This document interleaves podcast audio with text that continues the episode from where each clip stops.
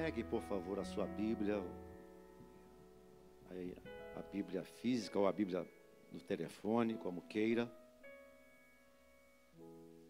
Abra, por favor, sua Bíblia no livro de Lucas, o médico amado. Lucas. Lucas, capítulo de número 18, por favor. Lucas, capítulo de número 18. Ok, vamos ler do verso 1 ao verso 8 apenas. Diz assim: olha. Disse-lhe Jesus uma parábola sobre o dever de orar sempre e nunca esmorecer. Havia certa, havia certa, havia em certa cidade um juiz que não temia a Deus, nem respeitava homem algum. Havia também, naquela mesma cidade, uma viúva que vinha ter com ele, dizendo: Julga minha causa contra o meu adversário. Ele, ele, por algum tempo, não quis atender, mas depois disse consigo: Bem que eu não temo a Deus, nem respeito a homem algum. Todavia, esta viúva me importuna. Julgarei a sua causa, para não suceder que, por fim, venha molestar-me. Verso 6.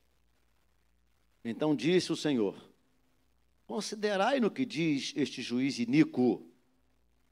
Não fará Deus justiça aos seus escolhidos que a ele clamam dia e noite? Embora pareça demorado em atendê-los, digo-vos que depressa lhes fará justiça. Contudo, quando vier o filho do homem, achará porventura fé na terra? Curva sua cabeça, paizinho, obrigado por esses momentos de louvor e adoração. Meu Deus, ministra aos nossos corações, através da tua palavra, edificando-nos, exortando-nos e consolando-nos, e que saiamos daqui um pouquinho mais amadurecidos do que quando entramos, é, pelo, pelo fato de estarmos lendo, estudando, pensando um pouco sobre a tua palavra, Senhor. Que a tua palavra venha, que sejamos edificados através da tua palavra. Nós choramos em nome de Jesus e o povo de Deus disse: Amém. Tome seu lugar, muito obrigado. Um instante. Tem estado no meu coração desde domingo passado à noite nós falamos um pouquinho sobre buscar Deus, prostrar-se diante de Deus, e hoje acordei com esse texto no coração. Esse texto aqui, ele, ele é desafiador, dentre outras coisas, por quê? Vocês já observaram que nós hoje somos extremamente imediatistas. O que significa ser imediatista? As coisas precisam acontecer o quê? Rapidamente. Tudo muito rápido. Tudo é muito rápido. As coisas são rápidas demais. Quando alguém manda uma mensagem para você, não é o meu caso, para você, no WhatsApp, e você fica olhando aquele, até aquele azulzinho aparecer. E quando o azulzinho aparece, você diz assim: a pessoa viu, mas ela não responde você, você fica angustiado. Viu a minha mensagem e não me respondeu. Por quê? Você quer resposta rápida. Então a vida está nos levando a viver dessa forma, de uma forma imediatista. Somos ensinados, nós não somos ensinados a estar a perseverarmos. Aqui o que o Senhor Jesus está nos ensinando é exatamente isto me parece, eu tenho estado no Evangelho já há alguns anos, não vou dizer há quanto tempo para não pregar mal, não sei, vamos dizer que eu me batizei junto com, com Noé, eu não gosto dessas brincadeiras. Mas, se pouco me lembro, nós éramos ensinados, doutrinados, disciplinados a sermos mais persistentes na oração. Não, não, era, não, é, não, não, apenas, não, não se fala aqui apenas de uma oração, mas de uma causa. De uma causa. Jesus Cristo está falando de uma causa. Uma, uma viúva que chega para um juiz e pede esse juiz para atender a sua causa, para ouvir a sua causa, dar um veredito com relação à sua causa. E ela pede a primeira vez, pede a segunda vez, pede a terceira vez. A Bíblia não diz aqui, é, é, é o entendimento do texto, em que ela insiste e o juiz chega, o juiz chega a uma conclusão, segundo o Senhor Jesus está explicando nessa parábola. Não temo a Deus, nem a homem algum, contudo, eu vou atender esta mulher, não por força de, de pedido alheio, mas para que ela no futuro não me, não me amaldiçoe, é o que ele quis dizer, mais ou, mais ou menos. Eu vou atender esta mulher. Aí o Senhor Jesus fala assim: olha, vocês atentaram, vocês observaram o que disse esse juiz iníquo, este homem que não teme a Deus e nem a autoridade nenhuma. É, então, considerai o que disse esse juiz iníquo: não fará Deus, não fará Deus justiça aos seus escolhidos, que a ele clamam de dia e de noite. E olha que coisa bonita, olha. Digo-vos que Depressa, fala comigo depressa. Mais uma vez em grito de guerra. Depressa. Então, o, o que está em questão aqui é uma, é uma dica do Senhor Jesus, não é dica minha, de, de, de instituição alguma. O Senhor Jesus está, está ensinando o seguinte: se você aprender o que significa ser persistente, o que, o, significa, o que significa ser insistente, vocês serão por mim recompensados. Quem está dizendo isso não sou eu, é o próprio Senhor Jesus. Atentem ao que diz, considerai o que diz esse juiz iníquo. Digo-vos que depressa lhes fará justiça. Ou seja, ou seja, existe um maior desejo em Deus em nos atender do que em nosso coração o desejo de ser atendido. O problema nosso é que, simplesmente, nós não somos insistentes, persistentes. Então, o Senhor Jesus está ensinando isso aqui para nós. O dever de orar sempre, sem nunca esmorecer. Sempre. Eu ouço a balde as pessoas falando assim: ah, eu já orei um ano, não aconteceu nada. Ó, e balanço assim os ombros. Orou um ano, ore um ano e meio. Orou um ano e meio, ore dois anos. Orou dois anos, ore três. Josué disse assim: Olha, eu estou aqui, eu estou esperando essa promessa durante 40 anos. Ore. Está com vontade, ore. Está sem vontade, ore. Arrepiou na oração, ore. Não arrepiou na oração, continue orando em nome de Jesus. Amém, querido? Como estava dizendo, me parece e se nós dermos alguns passos para trás na vida cristã, aqui, aqui em, nossa, em, em, em nossa, em, nossa em nossos contemporâneos, não estou falando de Abraão, Isaac e Jacó, não. Se dermos uns passos atrás de 10, 12, 15 anos, nós éramos ensinados, disciplinados, orientados a estarmos insistindo. Mas a vida está dando uma guiada. Me parece que a nossa geração está se tornando uma geração que, que desaprendeu a orar. Desaprendeu a, a insistir em Deus. Porque demora.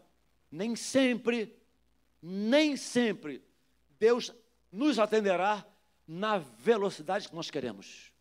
Nem sempre Deus nos atenderá na velocidade que nós queremos e no tempo que queremos. Jesus só ensina o seguinte: olha, insistam, continua, pedir e dar-se-vos-á buscai e achareis, batei e abrir-se-vos-á. Qual dentre vós é o pai que se o filho lhe pedir um pão, lhe dará uma pedra, lhe pedir um peixe, lhe dará, lhe dará um escorpião. Vós que sois maus, sabeis dar boas dádivas aos vossos filhos, quanto mais o Pai Celestial dará o Espírito Santo àqueles que lhe pedirem. Insista, pedi e dar-se-vos-á, buscai e acharei, achareis, batei e abrir-se-vos-á. A oração não caiu de moda. Tá bom, que bom tecnologia, que bom cirurgias a raio laser, eu passei, me submeti a uma cirurgia a raio laser, aleluia, glória a Deus, coisa boa. Mas nós não podemos abrir mão do velho jeito de Deus nos atender, ainda é através da oração. E vou um pouquinho mais além. Você vai precisar desligar me perdoe a expressão, tá bom? Mas vai desse jeito mesmo. Você vai precisar desligar a droga do WhatsApp.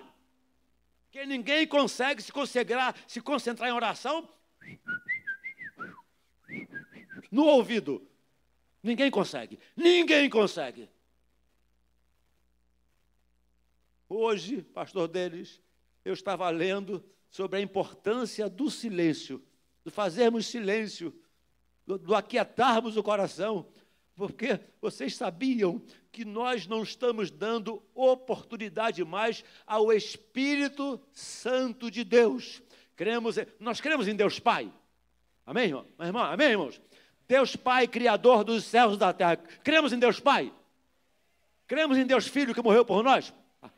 E o Deus Espírito Santo que fala conosco, que ministra os nossos corações. Muitas vezes eu tenho uma ligeira impressão que muitas vezes nós, enquanto igreja, nós, enquanto crentes, nós, enquanto, enquanto Bíblias, nós nos esquecemos da atuação de um Deus chamado Espírito Santo. Não tem tido mais tempo de falar conosco, não tem tido mais tempo de ministrar o nosso coração.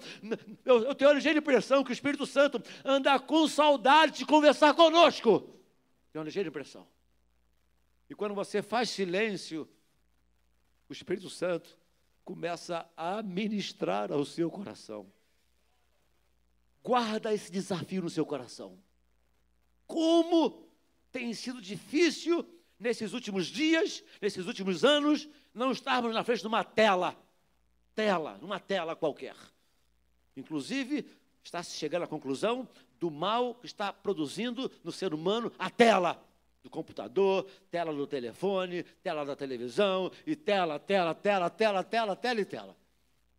E aí nós não temos mais oportunidade de derramarmos os nossos corações como água diante de Deus e dizer: Fala, Senhor, ministra o meu coração que não percamos o velho hábito da oração. Atos dos Apóstolos, se não me falha a memória, capítulo 9, é o capítulo em que o apóstolo Paulo está se, está se convertendo. Ele cai do cavalo, está indo para Damasco para prender os crentes. Ele cai do cavalo, fica cego, fica cego. Alguém, alguém segurando na mão do apóstolo Paulo, não era o apóstolo Paulo, e leva o apóstolo para Damasco. Atos capítulo 9. E se não me falha a memória, no versículo 10 diz mais ou menos assim: Ora, havia em Damasco um discípulo chamado Ananias. Disse-lhe o Senhor numa visão: Ananias. Ao que lhe respondeu: Eis-me aqui, Senhor.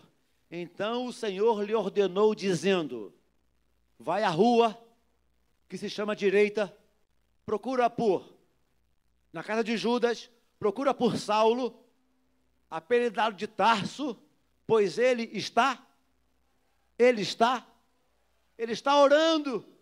O que, o que é que me chamou a atenção, Zé Gomes? Quem era Paulo? Um novo convertido de dias. Ele não era o grande apóstolo Paulo, era um perseguidor. No capítulo 7, 8, ele está perseguindo e matando os crentes, o povo do caminho.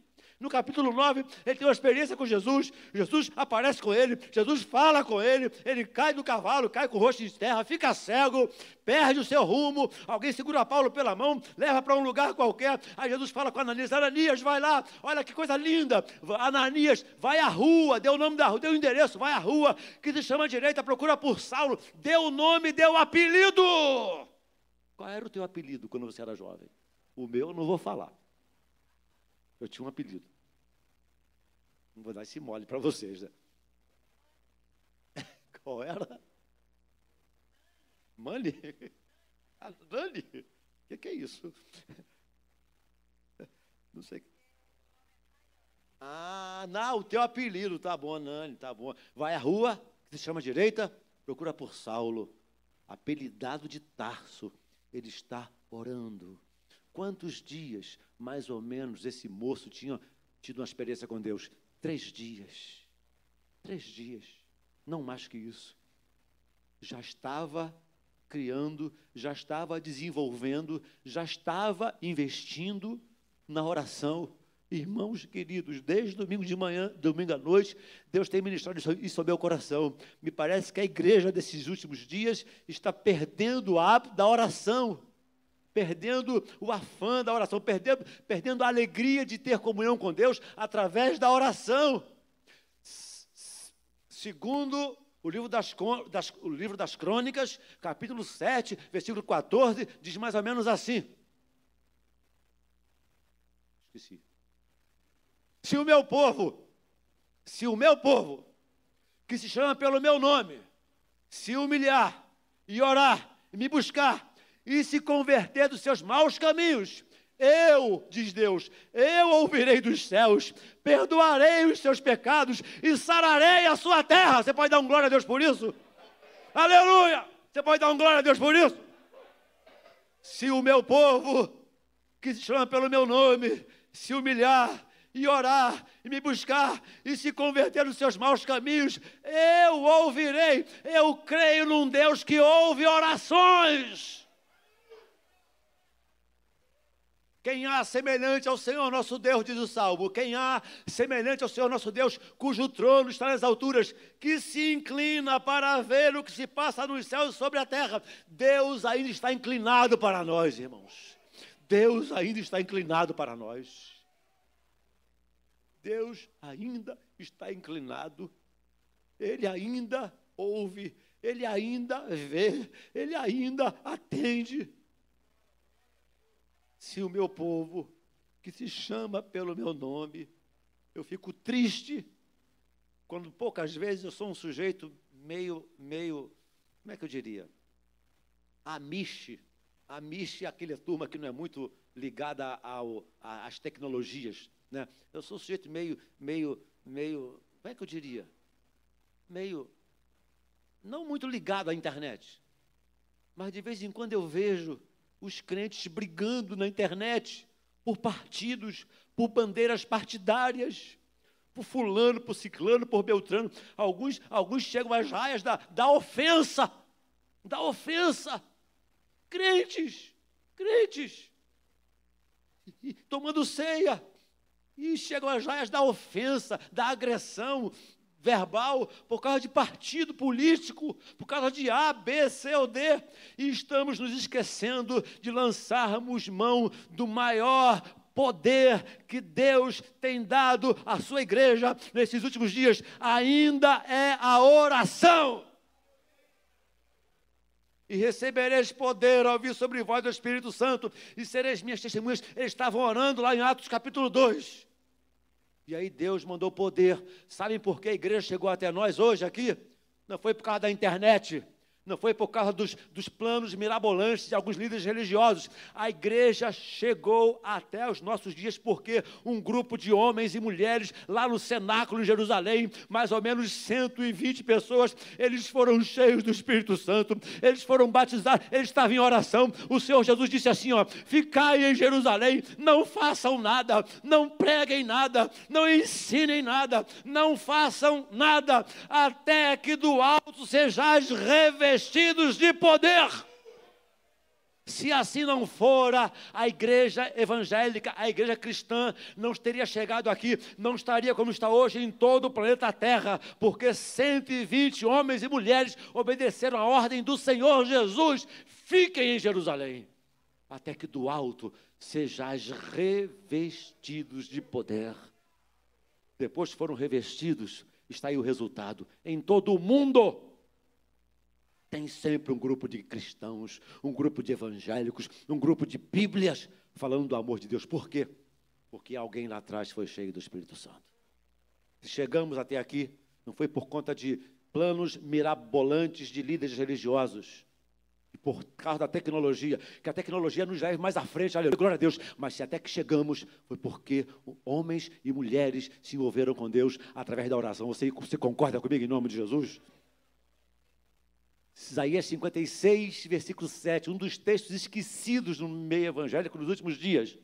A minha casa, Isaías 56, 7. O Senhor fala através do profeta: A minha casa será chamada casa de oração para todos os povos.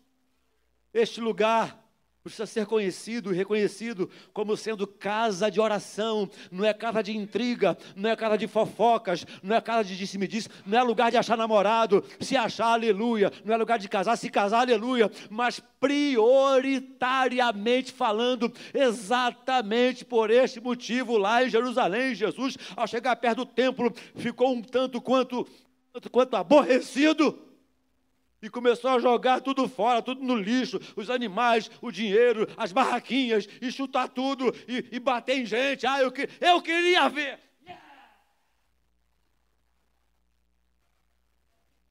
Se eu tivesse lá, eu ia olhar e falar assim, ó, eu sou normal. De vez em quando dá vontade de dar umas chicotadas em alguns, dá. Jesus ficou indignado, causa do zelo da casa o consumiu. Ele diz assim, ó: Não façais da casa de meu pai casa de negócio. A minha casa será chamada casa de oração, ah, se os templos evangélicos no Brasil, ah, se nós, enquanto igreja missionária evangélica Maranata, nos dedicássemos um pouquinho mais à oração, um pouquinho mais à comunhão com Deus, um pouquinho mais em insistir e persistir em Deus através da oração. Irmãos, eu não tenho dúvida, algumas pessoas falam assim: o que está acontecendo? Que Deus não, Deus não faz mais o que fazia no passado, é que no passado um preço era pago, o preço da oração era pago. Acontece que hoje, hoje, a igreja, eu, quando eu falo igreja, para me incluir.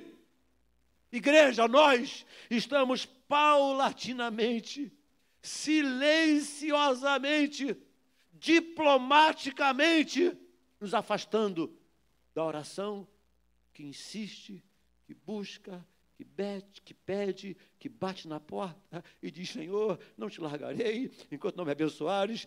A minha casa será chamada casa de oração para todos os povos. De vez em quando eu tenho a impressão de que Deus está querendo, ansioso, em, desejoso em, em enxugar as nossas lágrimas. Sabe quando um ente querido seu está quebrado no coração e as lágrimas vêm aos, vêm aos, olhos e você chega gentilmente. Eu às vezes vou fazer um casamento e a noivinha chora, o noivinho chora, eu dou um lencinho para ele e eles vão lá gentilmente. Já viram essa cena? Enxugar a lágrima um do outro, da pessoa amada. De vez em quando eu percebo que Deus está querendo enxugar as nossas lágrimas, mas nós não, nós não temos mais tempo para isso. Oh, preste atenção no que Davi disse no Salmo 56, se não me falha a memória. Ele disse assim: Olha, recolheste as minhas lágrimas no teu odre, não estão elas escritas no teu livro? Deus ainda deseja enxugar as nossas lágrimas. Contaste os meus passos quando sofri perseguições. Recolheste, recolheste.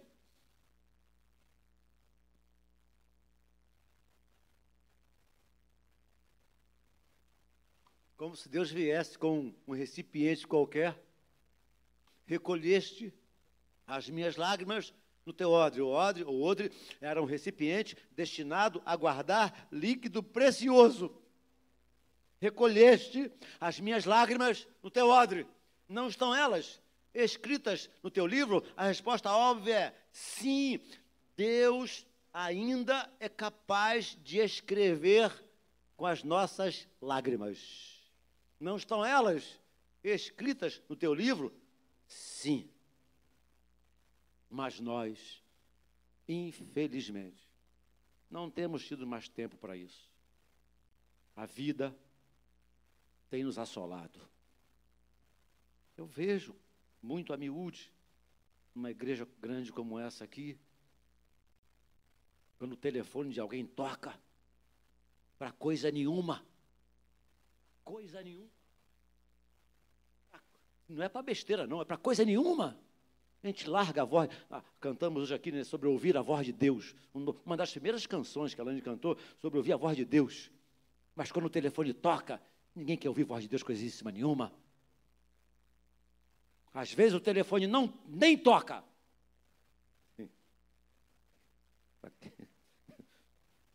Falo ou não falo?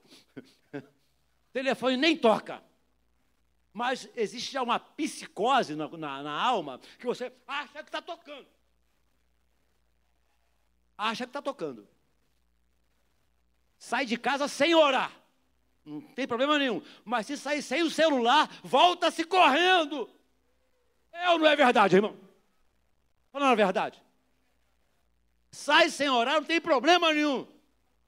Não que Deus vá pesar a mão sobre o que orou, não é isso que eu estou falando, não. Mas é o hábito da oração que estou dizendo que perdemos. Sai sem, sem problema algum. Mas se o celular ficar em casa, ah, não.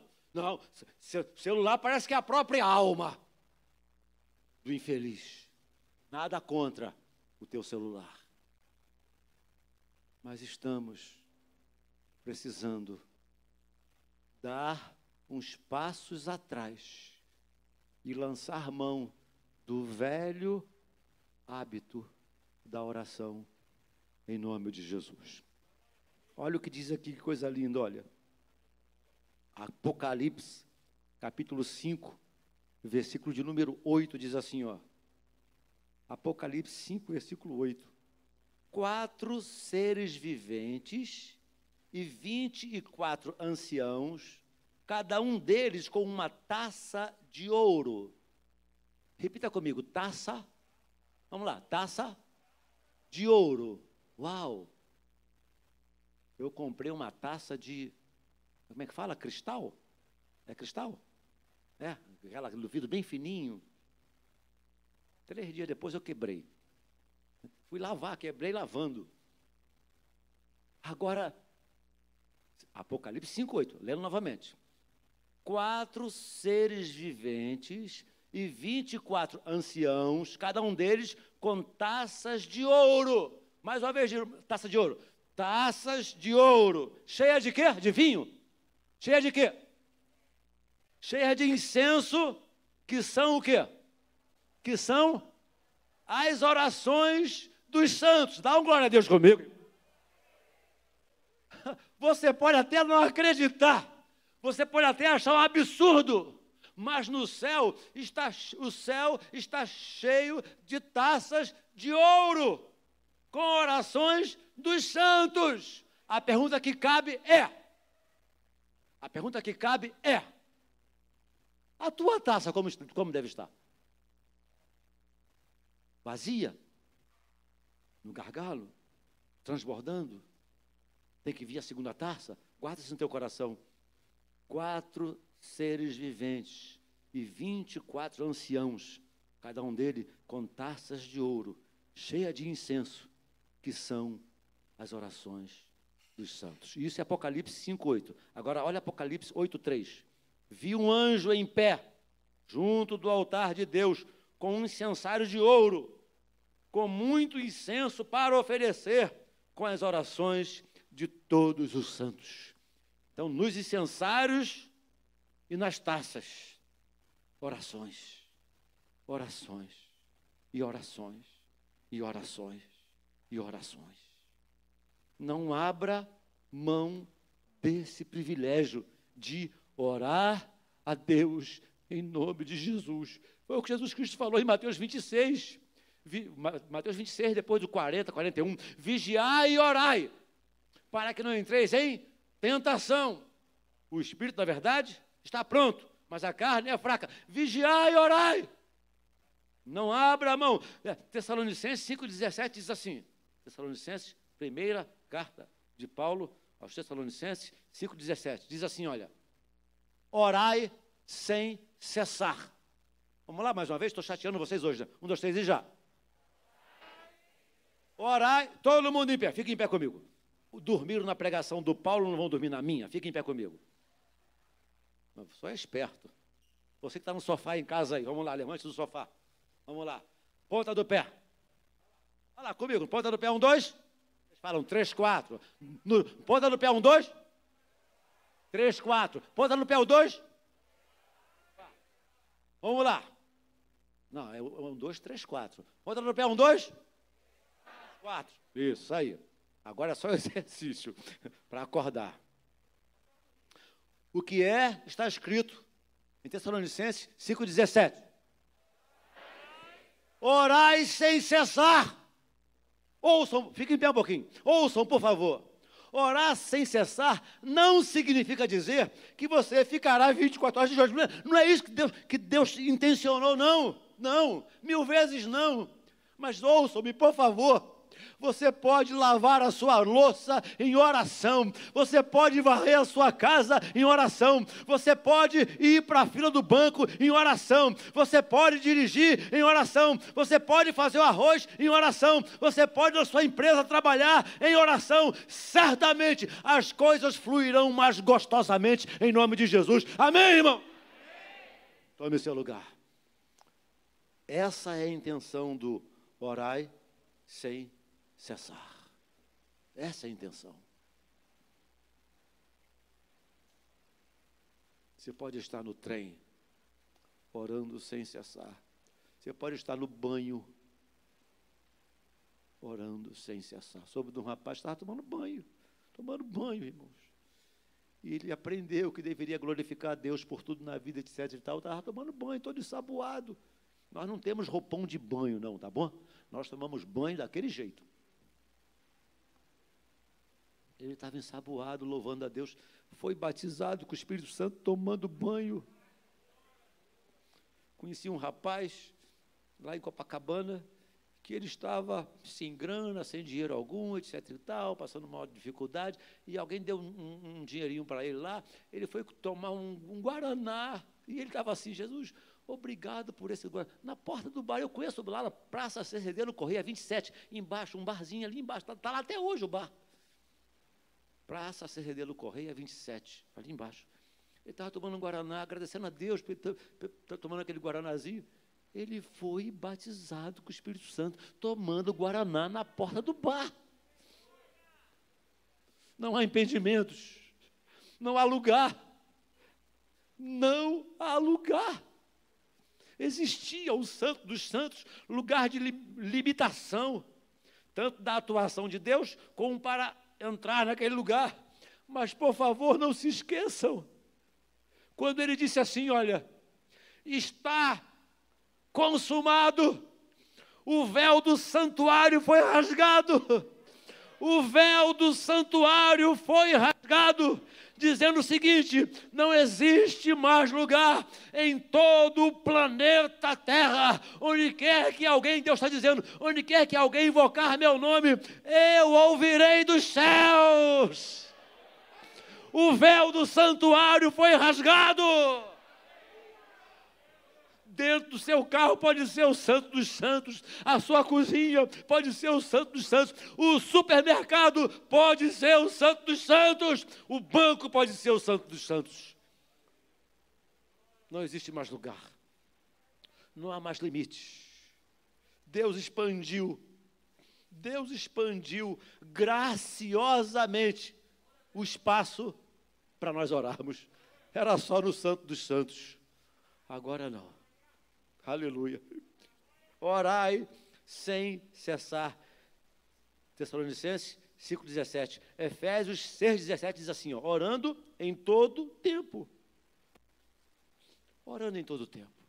Acho que você já entendeu o que Deus está ministrando no seu coração. Certamente, vocês que me ouvem têm uma causa. Uma causa. Pega esta causa e labute, invista em oração, pega essa causa, eu não sei que causa está dentro de você, dentro da sua alma, não sei que causa é, mas pega essa causa e coloque todos os dias. Não fará Deus justiça aos seus escolhidos, que a Ele clama de dia e de noite. Digo-vos que depressa vos fará justiça. Não, não falem para Deus que eu disse isso, não. Falem para Deus assim: ó oh, Deus, foi Jesus quem disse isso. Foi o Senhor Jesus que falou isso. Eu estou insistindo, estou, insistindo aqui, Senhor. estou insistindo. Digo-vos que depressa faz, faz justiça depressa. Atenda-me, ó Deus, com pressa. Não abra mão. Não abra mão do privilégio de poder estar desfrutando do relacionamento com Deus através da oração. Inclusive, inclusive, segundo segundo o que disse o profeta Samuel, segundo o que disse o profeta Samuel, deixar de orar é pecado. Segundo disse o profeta Samuel, deixar de orar é pecado. Samuel está saindo do poço de sacerdote, porque eles estão, eles estão elegendo Saul rei. Queremos um rei. E eles então foram a Samuel, como que dizendo assim: Samuel, mas não, você não vai estar mais nessa função de sacerdote, mas não para de orar por nós, não. Aí Samuel fala assim: ó, pecaria eu contra o Senhor, deixando de orar por vós? Olha o que Samuel está dizendo. Pecaria eu contra o Senhor, deixando de orar por vós? 1 Samuel 12, verso 23. Pecaria eu contra o Senhor, deixando de orar por vós? Eu peco, deixando de orar pela igreja. Vou repetir. Eu peco, deixando de orar pela igreja. Pode falar amém. Eu peco, deixando de orar pela igreja. Vocês pecam, deixando de orar por mim. Agora quem fala amém sou eu. Amém. Vocês pecam, deixando de orar.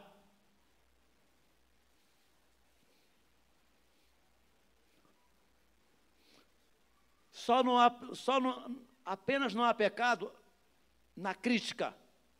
Igreja aqui, isso, igreja aquela, aquela, aquele outro. Mas há pecado no deixar de orar. Ao invés de criticar qualquer igreja, ao invés de criticar qualquer, qualquer líder ou líderes religiosos, ore, lance mão da oração. Deixa a coisa com Deus. Não tente advogar a favor da igreja. A igreja, a igreja já tem um, um advogado. A igreja tem um dono. Não tome as dores da igreja. A igreja, me ouçam por favor, a igreja tem um dono. A igreja tem um Senhor que rege, toma conta dela.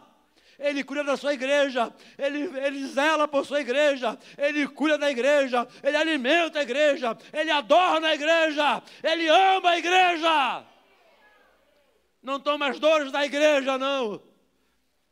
Mas ore pela igreja, ore pelos líderes religiosos. E ore, insista pela causa que você tem dentro de você, seja ela qual for. Insista, insista, insista, insista, insista.